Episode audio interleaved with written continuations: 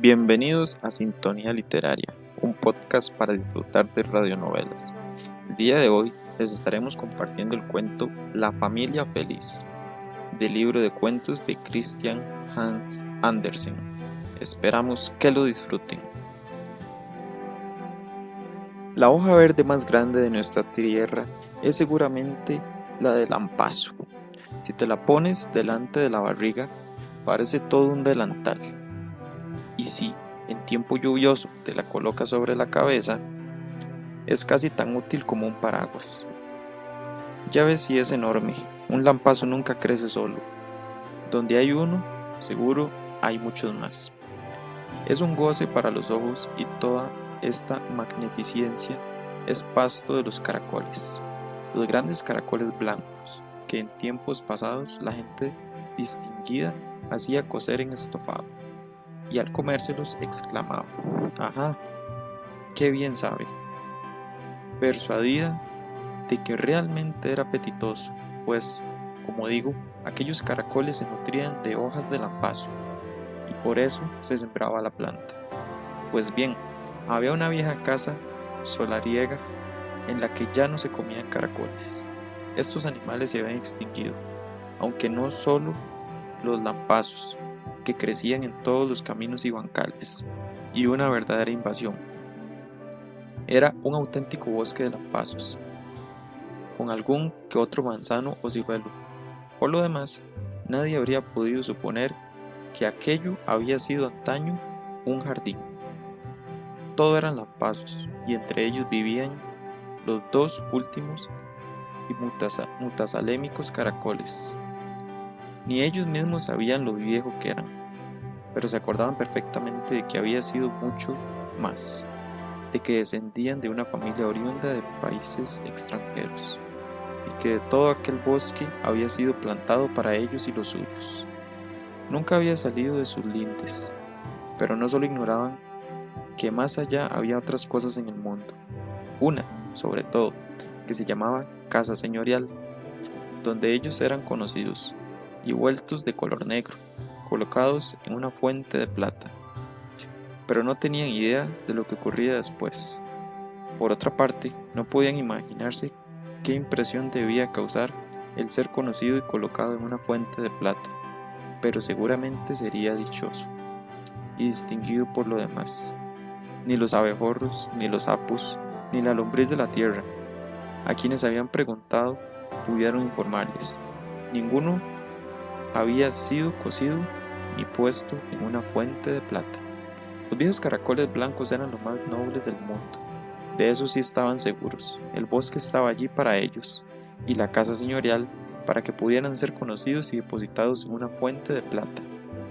Vivían muy solos y felices. Como no tenían descendencia, había adoptado un caracolillo ordinario, al que educaban como si hubiese sido su propio hijo pero el pequeño no crecía, pues no pasaba de ser un caracol ordinario.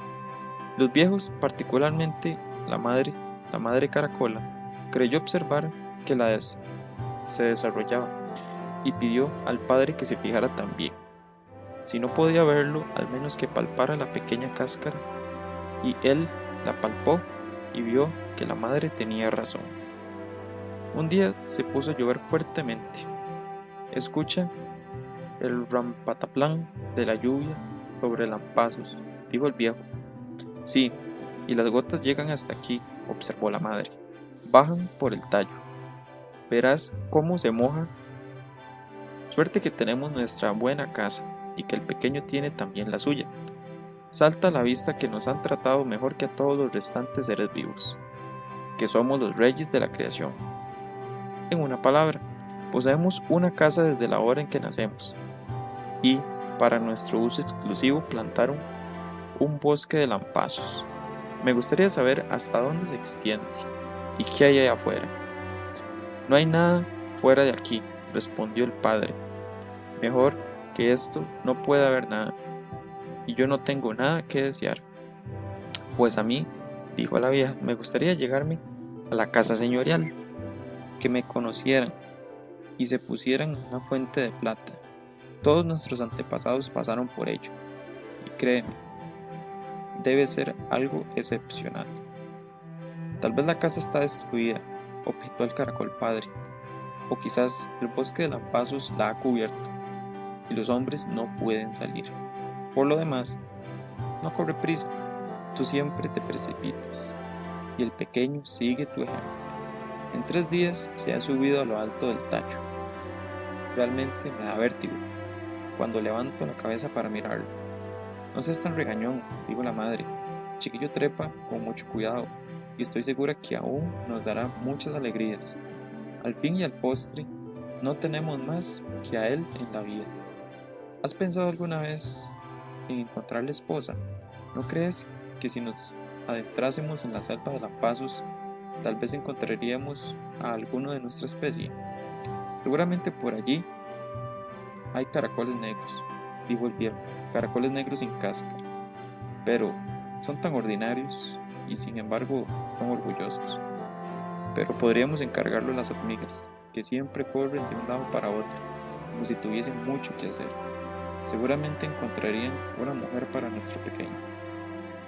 Yo conozco a la misma hermosa de todas, dijo una de las hormigas, pero me temo que no haya nada que hacer, pues se trata de una reina. ¿Y eso qué importa? dijeron los viejos. ¿Tiene casa? Tiene un palacio, exclamó la hormiga, un bellísimo palacio hormiguero con 700 corredores. Muchas gracias, dijo la madre. Nuestro hijo no va a ir a un nido de hormigas. Si no sabéis otra cosa mejor, lo encargaremos a los mosquitos blancos, que vuelan a mucho mayor distancia, tanto si llueve como si hace sol, y conocen el bosque de lampazos de adentro por fuera. Tenemos esposa para él, exclamaron los mosquitos. A cien pasos de hombre en un zarzal y un caracolito con casa. Es muy pequeñín, pero tiene la edad suficiente para casarse. Está a no más de cien pasos de hombre de aquí. Muy bien, pues que venga, dijeron los viejos. Él posee un bosque de lampazos y ella solo un zarzal. Y enviaron recado a la señora Caracol. Invirtió ocho días de viaje, pero ahí estuvo precisamente la distinción.